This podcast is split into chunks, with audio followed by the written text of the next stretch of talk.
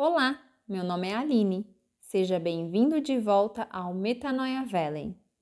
Neste programa baseado no capítulo 12 da Carta de Paulo à Igreja de Roma, estamos aprendendo como a renovação da mente pode nos levar a uma transformação completa. Já vimos que através de um sacrifício às coisas que o mundo oferece, podemos nos amoldar ao reino de Deus, passando a discernir qual a sua vontade. Passamos também pela autoimagem que fazemos de nós mesmos e como ela deve estar de acordo com os dons que recebemos e também a serviço do corpo de Cristo. Aprendemos como o amor tem papel fundamental na transformação do homem e da sociedade. No episódio anterior, abordamos como podemos vencer o mal com o bem. No episódio de hoje, seguindo o versículo 13, vamos estudar sobre compartilhar com generosidade e nas necessidades. Cooperai com os santos nas suas necessidades. Começando pelo começo, no versículo 13, na versão Nova Almeida atualizada, a tradução do texto bíblico diz para que se ajude a suprir as necessidades. Na versão católica, para que se socorra às necessidades.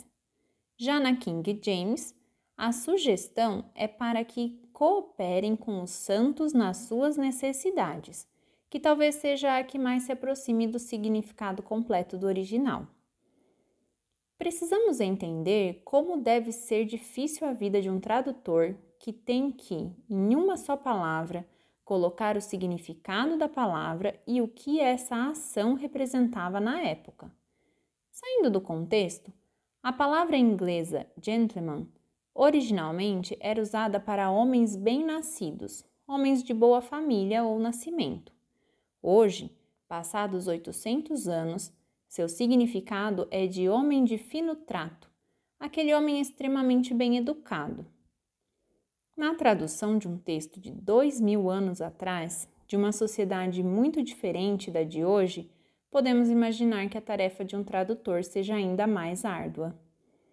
No caso da palavra usada como cooperar, o original do grego era o verbo koinonel, que tinha um significado um pouco mais profundo e duradouro do que as palavras ajuda ou socorro, como usamos atualmente. Significava algo como participar ou compartilhar, como um associado, um participante. O substantivo derivado desse verbo significa literalmente parceria, uma ajuda contributiva ou participação. Também traz a ideia de comunhão, podendo chegar a ser uma comunhão espiritual, enfatizando o aspecto relacional da irmandade. Vemos que essa ajuda está de acordo com toda a ideia da carta, de que somos um só corpo em Cristo e membros uns dos outros devendo cooperar com nossa função, oferecendo não só um socorro pontual, mas uma irmandade em comunhão.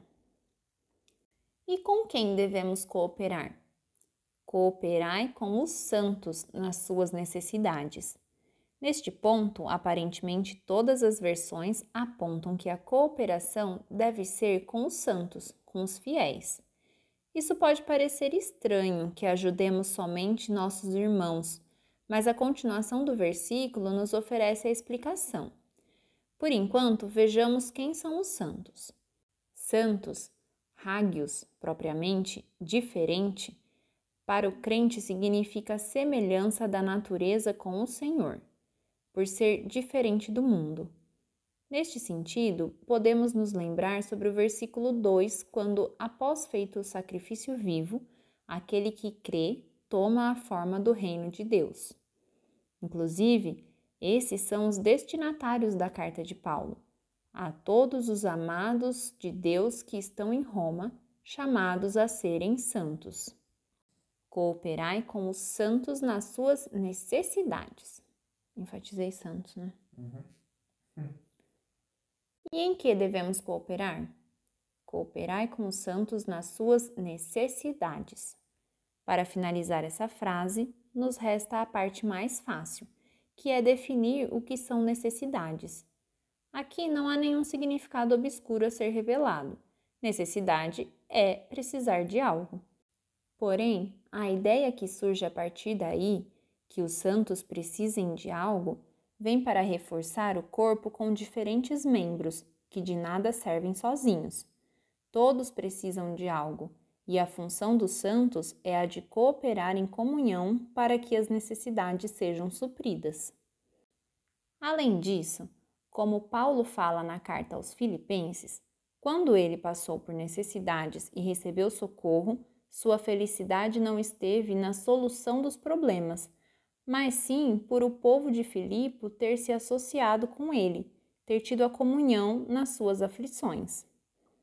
Portanto, essa comunhão entre aqueles que foram transformados, que vivem a partir de uma realidade divina, que dividem o mesmo senso comum e os mesmos ideais para a solução de problemas, gera essa grande empatia comum.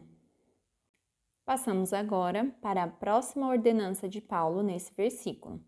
Pratiquem a hospitalidade. Se a primeira parte tratou da convivência e comunhão entre os iguais, a segunda trata dos diferentes. Pratiquem a hospitalidade, filoxenia, que propriamente significa calor ou simpatia mostrada a estranhos.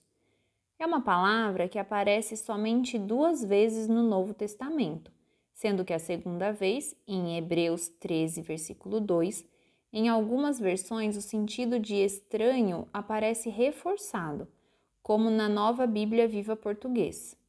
Não se esqueçam de ser bondosos com os estranhos. O tipo de hospitalidade ou bondade que deve ser oferecido aos estranhos também está embutido na palavra filoxenia.